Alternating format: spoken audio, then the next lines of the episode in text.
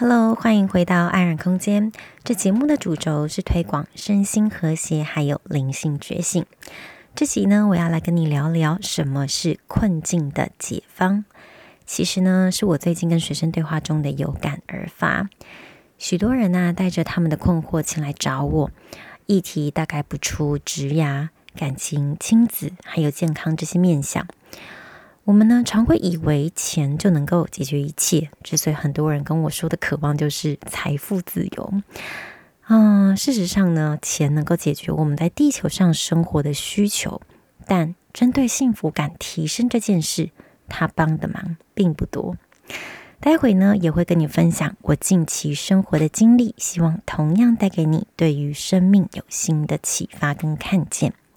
在真正进入节目之前，我先来简短的自我介绍一下。我是商体我在中年的时候选择裸辞警察的这一份工作，并踏上了觉醒的灵魂之旅。我透过我自身的生命翻转经验，来帮助其他也渴望活出内在生命品质的人。目前呢，我是一名舞动金星导师，还有提升内在价值的教练。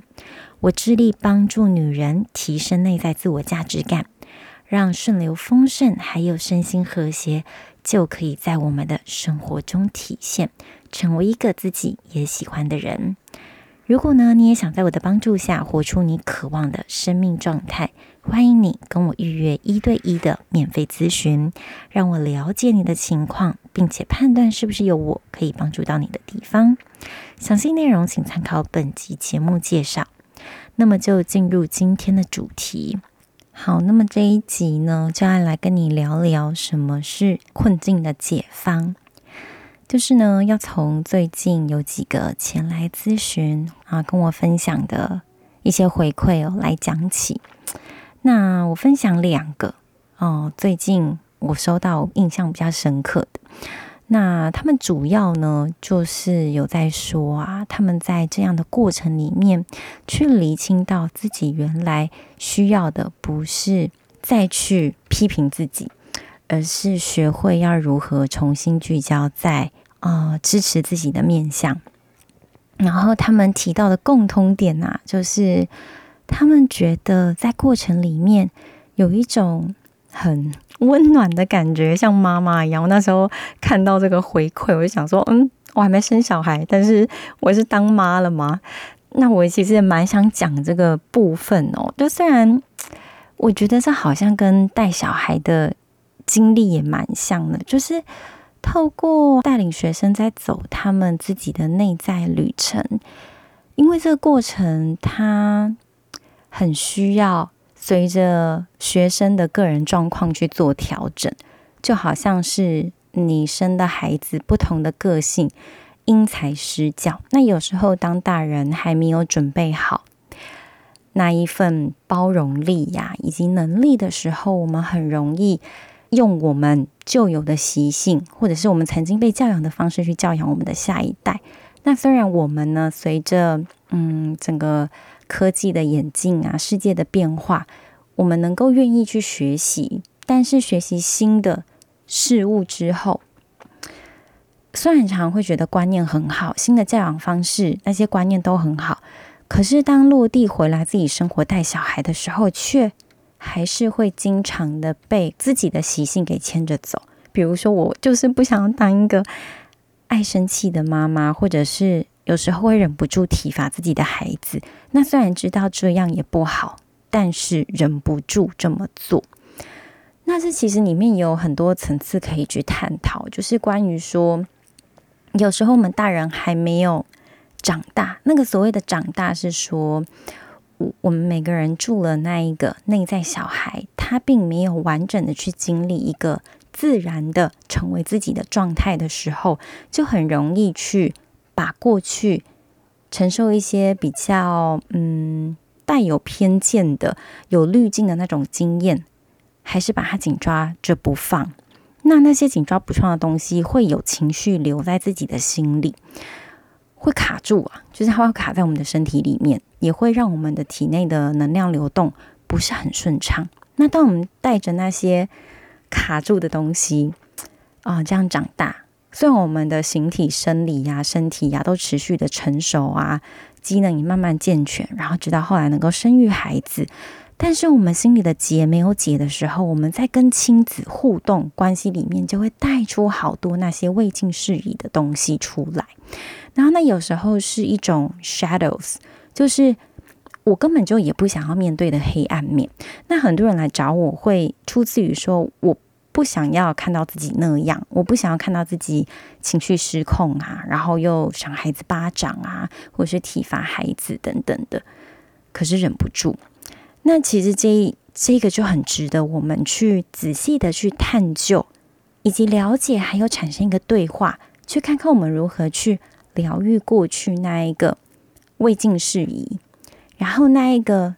内在的小孩觉得他需要更多的理解、支持跟爱。那这个东西如果没有发生，当我们只是去吸收知识的话，它很难在我们生活中发生一个实质性的重大转变。你可能会进步，但是它的幅度相对来讲，那个力量会小非常多。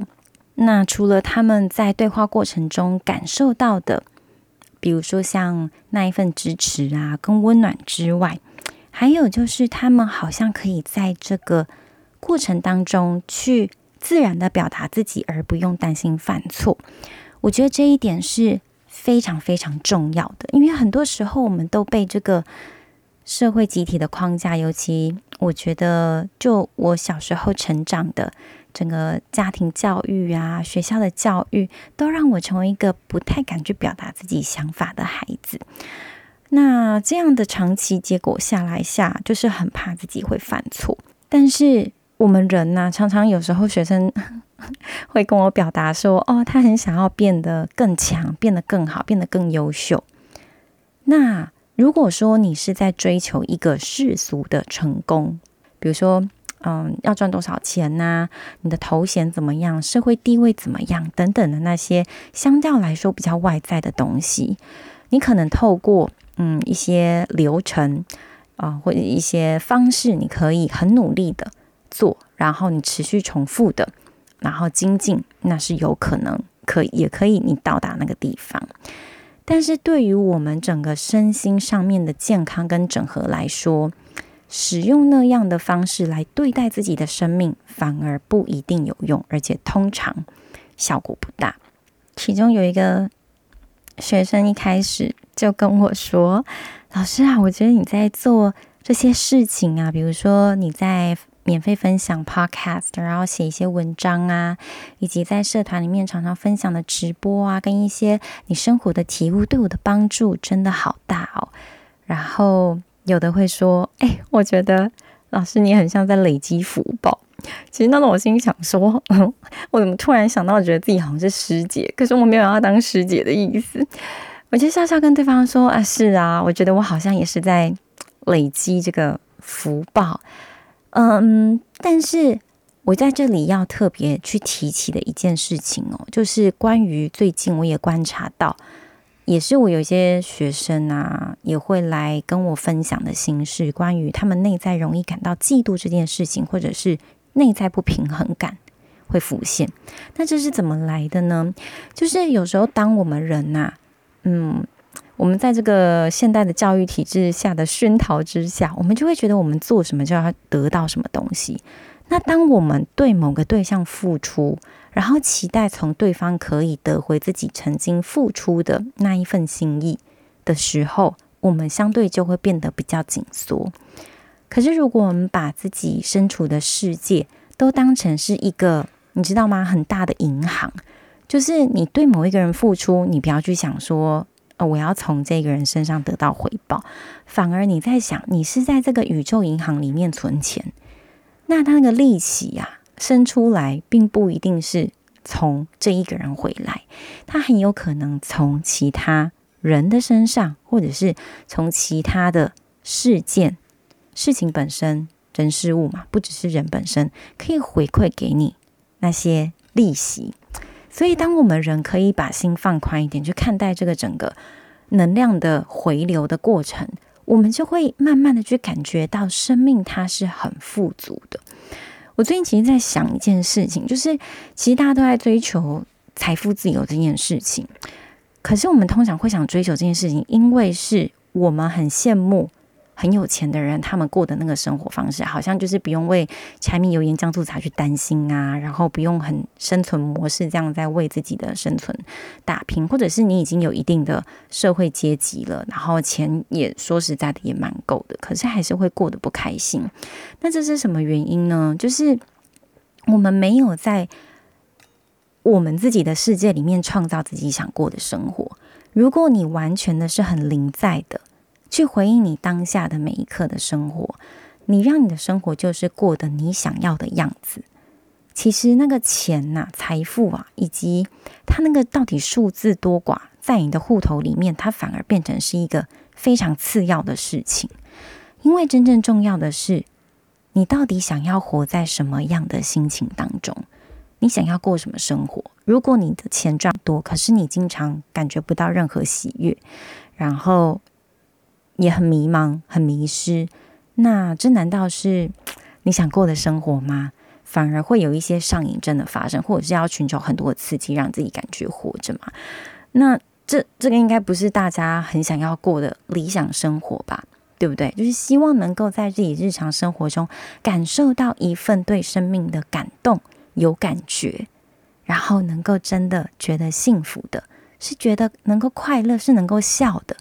这。这点才是我们活在这个地球上的原因啊！我们就是要去经验爱、体验爱，然后能够去欢笑，而不是来这里受苦的。虽然很多人，嗯，比如说像有些，嗯，比较宗教性的讲法哦，就会说啊，人生的本质是苦的。那这句话其实也是对的呀。为什么？因为他从不同的角度切入，每一种角度。所说的那个 statement 其实都不是一件错误的事。那我们去认同，也只是认同那个角度下的说法而已。我们为什么人会是受苦的呢？因为我们的灵魂呐、装在一个这么有限的躯体里面，就是去经历所谓的生老病死嘛，去经历那些有限带来的限制嘛。之所以为什么我会觉得很不舒服啊，还要面对衰老啊，还要面对生。病还要面对意外，造成自己身心种种的不适，这些都是这个不完美的机制创造出来的限制。那我们这样一个自由自在的意识啊、灵魂啊，装载在这样的载体上，它难道是对我们的一个处罚吗？其实，如果灵魂没有这个物质色身世界的载体，它很难够去创造跟体现那个灵魂本质要呈现的东西。那如果你没有好好照顾自己的身体，你要如何去展现你内在灵魂的光辉呢？所以两个相辅相成，就是我们的身体要顾，情绪要顾，我们的更深一层的灵魂层次也要顾。那最重要的是先把我们的生活实实在在的过好。我们的生活是什么？我们跟自己的关系，我们喜不喜欢自己？还有你。跟别人的关系是什么？我们就不要讲你有交什么样的朋友好了，就从你的最亲近的，比如说亲子间、父母间、手足间这样的关系去探讨。哎，你在跟他们相处的大部分时间里面，你感觉是身心和谐的，还是充满的不平静，充满了各种愤怒、冲突、委屈、卡住，没有办法表达自己，或者是常常吵架？等等的，去观察自己生活，大部分都在经历什么样的情绪？因为我们的生活的品质就是我们的情绪的品质。如果我们情绪没有办法去调服它的话，你会经常性的让自己的频率处在一个相对低的状况下。那既然刚开始有跟你提到，宇宙是一个把想象成是一个很大的能量场，我们在跟这么大的能量场在互动的时候，我们有一个固定的频率。那你想，我们如果振动是这样的频率，我们当在跟这个宇宙场在对接的时候，在对频的时候，是不是也是对接到跟我们当下能量对应频率的那个状态？你会吸引更多关于你这个频率状态的东西来到你面前，就我们常讲的吸引力法则嘛。比如说像你常常深信的，比如说我觉得男人就是很坏，我觉得男人就是不负责任。如果这个信念它没有被修正的话，你就会不断的去找那样的人来印证这件事情是真的。但如果你把这个信念放掉的话，你的潜意识根本就不会想要去找这样的男人来到你的生命当中，去证明你的相信的事情为真。这件事情在说什么？在说我们的实相真的是由我们的心创造出来的。很多人跟我说，我要改变我的财务状况，我要改变我的亲子关系、感情关系。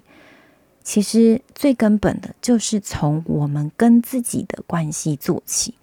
这个是最根本的，里面就有好多我们需要去探索的、了解的、释放的、转化的，我们才有办法重新的以另外一个角度去看待自己，以及从中找到自己可以拥有力量的能力在哪里，并勇于开创自己想要的理想生活。所以我刚刚讲到说关于。嗯，像那个学生就提到说 啊，老师，我觉得你好像在做这些事情，都好像在做功德。我其实是这样想的，就是我我觉得所谓的付出，它没有所谓白白的付出，因为它会以不同的形式进到我的生命当中，有可能不是这一个学生，嗯，有可能不是这个特定的人，但是。我却可以不断的在生命中感受到我的生命是被滋养、被支持的。那个整个过生活的感觉呀、啊，起来就像是一个你活在三 D 的立体维度里面，而不是水平式的。水平式是什么？就是。照表操课啊，呃，几点要做什么，然后呃，几点又要干嘛，然后几点又要去做什么，这样就是好像一个一个 checklist 把它打勾完，就说哦，我做了这样，然后一天又过了。那三 D 是什么？三 D 是把感觉重新放入你的生活当中。你有没有意识到你当下在做这件事情？你的当下身体、情绪状态怎么样？你感觉怎么样？如果那个感觉不是你喜欢的，你要如何让你多一点你想要的那样的体验，在你的日常中发生？我常会觉得，其实很多人说我想要赚够钱，等到我可以怎么样，我就可以怎么样。但是我觉得，那如果你就直接活出你最想要生活的那个样子，哪有等到要几岁才能怎么样呢？我觉得我什么时候死掉都可以啊，都。不会带有遗憾，你知道吗？因为每一天都是你想过的日子，每一天都是我觉得很感恩，有哪些东西滋养着我，支持着我，我就觉得好像没有什么很大很大的缺憾，然后有什么很大很大的目标我需要去追，需要去完成的。虽然听起来好像啊、哦，好像有一点，好像有点消极，那是不是不要做什么？其实不是的，我们人都有所谓阴阳两股力量。那在我们生命的旅途过程当中呢，这阴阳能量的比例调和，它是不断的在变动的。这个比例多寡，真的就是是每一个人他天生的习性，他天生的偏好，以及他后天的环境来做自己个人化的那一种调配。但基本上。集体意识有一个大致的框架，就是很崇尚，比如说成功学啊，或者是做越多越好啊。如果不做那么多，就得不到那样的结果，然后我就没价值等等。哦，我真的真的听到太多人，太多人跟我分享这件事情了。到底为什么我们必须要做那么多的事情，以证明自己是有价值的呢？他们常会跟我说，因为如果我不做，我就觉得自己。闲下来好像就是没用，或者是我觉得很不自在，竟然什么事情都没有做。我们忘记了，我们本来就是一个很圆满的状态。可是当我们装在这个有限制的嗯躯体里面，我们就完全忘记了那一件事情，然后被所谓的很多的似是而非的观念所绑架、所限制，活出我们那个原原本本的自己。其实，我觉得一个人长大的过程呐、啊，虽然我们得到了很多限制，可是那些限制也让我们知道说，在一个文明社会如何去 behave well。那个可能是我们人，嗯，在成长经历一个必经的阶段，那无可厚非啊。我们每个人几乎都要历经家庭教育、学校教育这些阶段。那所以我们要后期长大成人之后，有没有办法有能力去让自己？勇敢的活出原原本本的自己，去找出那个真实的自己想成为的样子。而那个样子不是别人，不是你去看别人的世界里面，哦，他竟然这样挥霍，生活过得好爽，那个是我要的。不是，不是看关于外在的东西，而是关于你自己在什么样的条件生活下，你会觉得是你感到很轻盈、很轻松、很喜悦的。而这个答案没有人可以告诉你，你只能够。透过不断的尝试，以及尝试之后你自己的体验，你才能够知道，因为你自己才是自己生命的主人呐、那我能够帮助你的，就是在引领你看见你自己本身有这样的能力。有时候我们当一个人在走的过程里面，会迷路，会跌倒，甚至往下坠。这种经验，嗯，我我经历了 非常多次。然后，关于新的这一种神圣旅程，他如果有一个人在旁边带领着你，那是一件超级超级幸福的事情。你就会知道，说你不是一个人在走。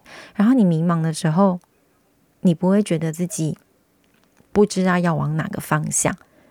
哦，至少有一个前辈哦，在已经走过了相类似的路，而他已经走出来了。那我可以跟着他的脚步。一起在我自己的生命中前进，所以我觉得这个关系，这样的合作关系是很美妙的一件事情。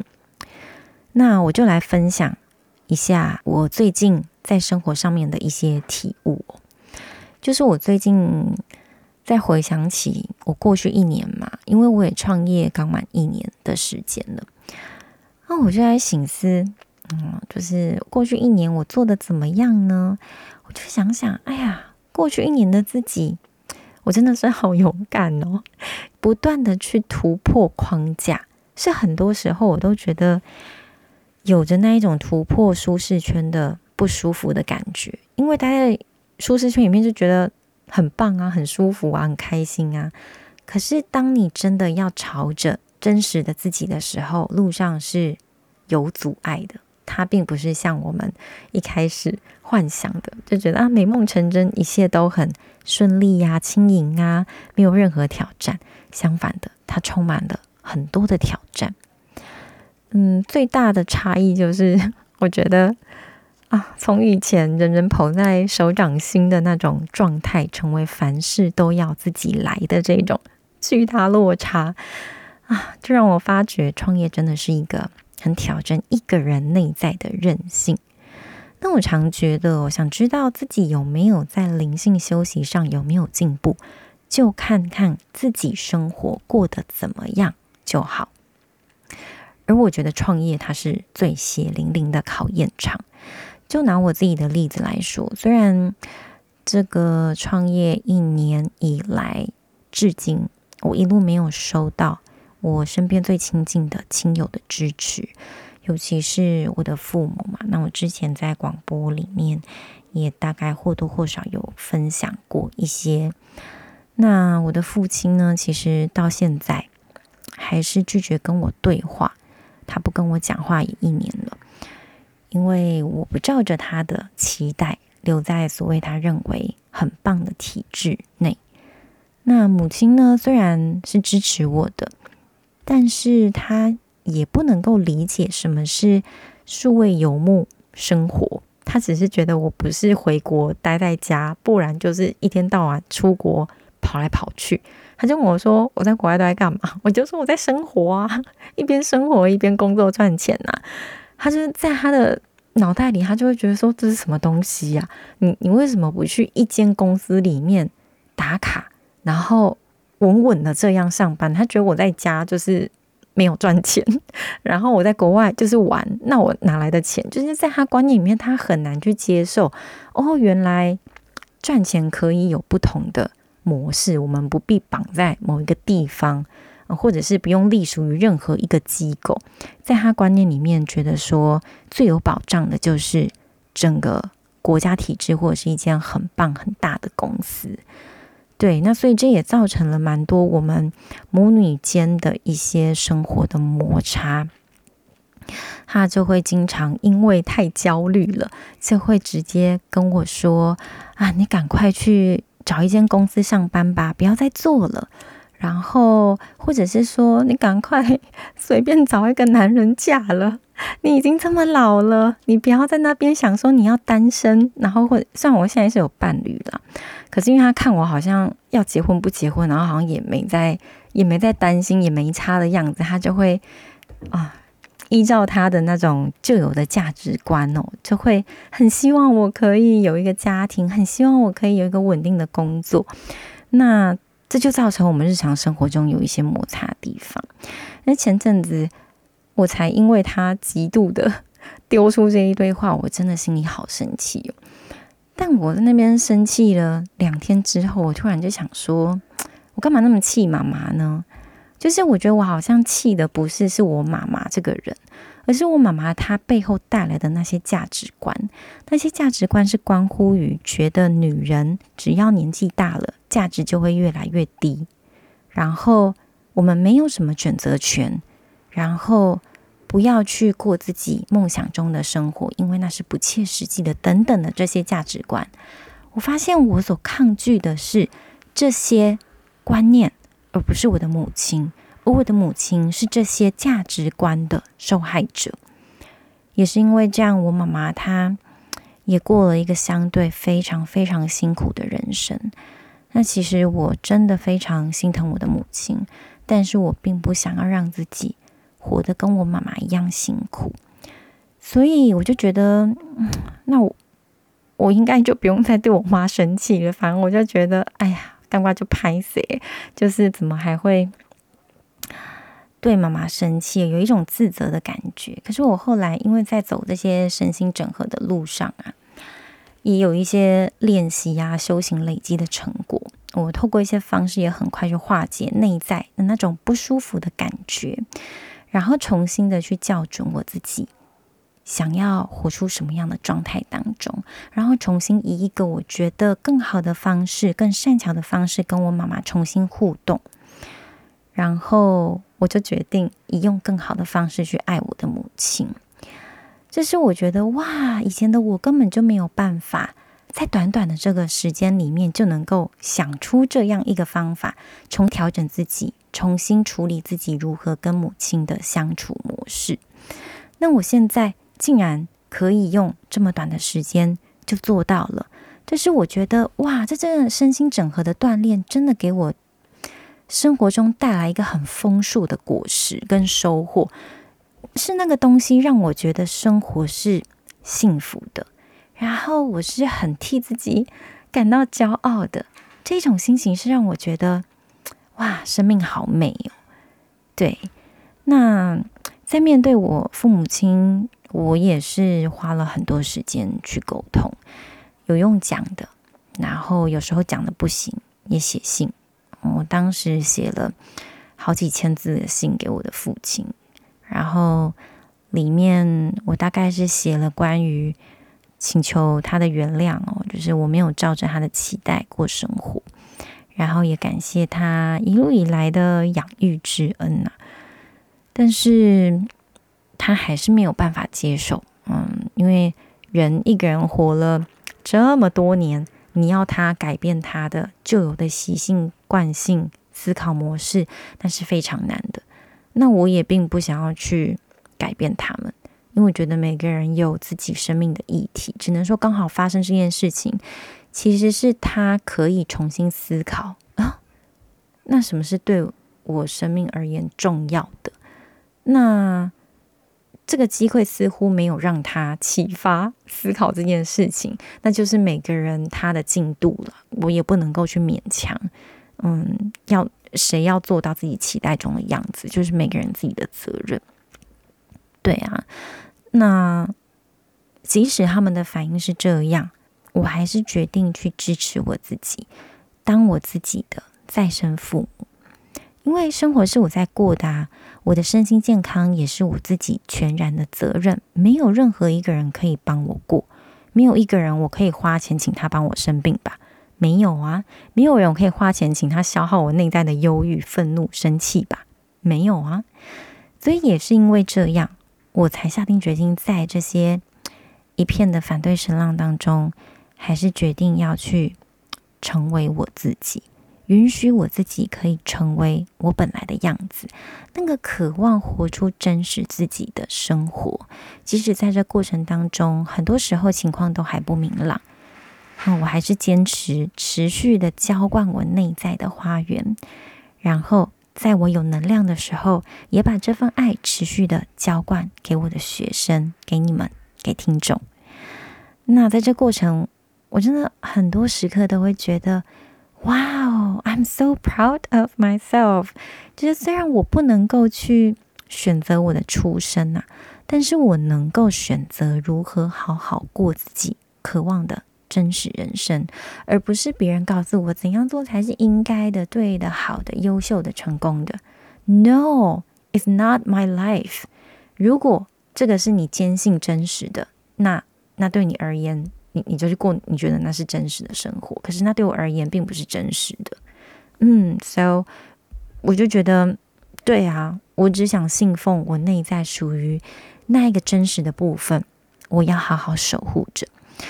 所以就讲到一开始，我就在提说，就是我最近不断收到别人给我很类似的回馈，我都会让我觉得很感动。那我问他们为什么要选择我呢？他们通常会回说。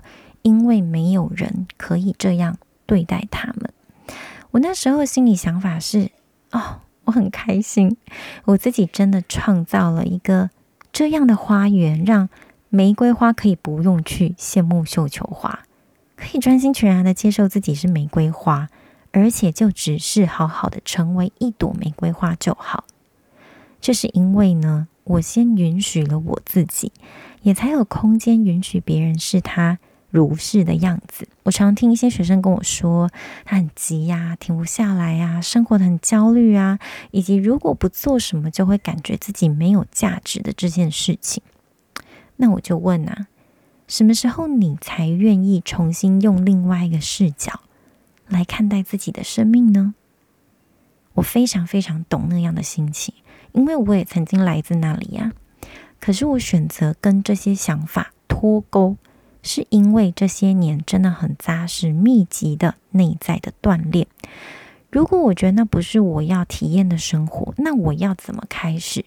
在我现有的资源条件下，我尽力的为自己创造我想要的呢？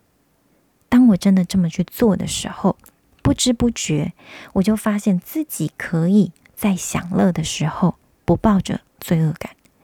我愿意每天呐、至少花一两个小时在外面晒太阳，在草地上正念步行，然后只是静静的呼吸，跟这整个树啊、环境啊、动植物啊去做连接，然后感受大自然来的礼物跟滋养。因为我知道呢，生命比起赚钱本身，还有更重要的事，那就是好好过生活。好好享受自己，邀请更多的放松还有幸福感到你的日常生活中。而且我发现，当我一旦这么做之后，当我真的让自己变快乐之后，我的生存议题也被解决了。我的生命经验不断的验证这件事情，就是我只要活出我最真实的自己，是我想要过生活的那个样貌的自己，就是一直会有学生来找我。然后我就觉得，哎，我可以感觉得到那一份所谓古代智慧的教导，比如说像《金刚经》里面的教导啊，或者是一些吸引力法则的内容，我都会觉得哇，我好像能够体认到一些什么了。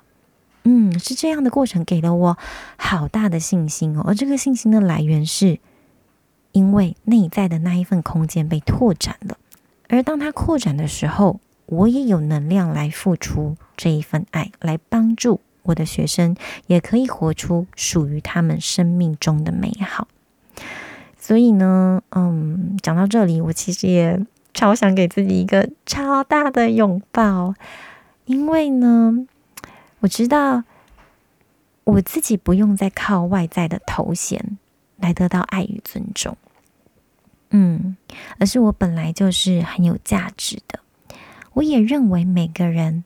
都是很有价值的，每个人都值得被爱，都被值得好好温柔以待。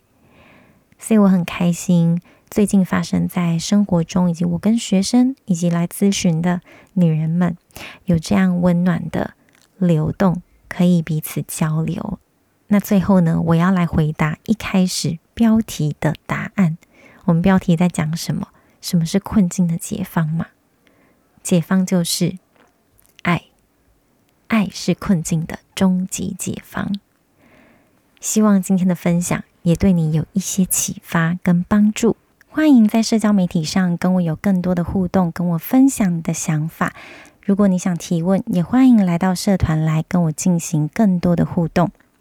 最后呢，希望我们都可以在自己独特的生命旅程当中，逐渐的学会爱自己、接纳自己，成为一个自己也喜欢的人。我们下集再会，拜拜。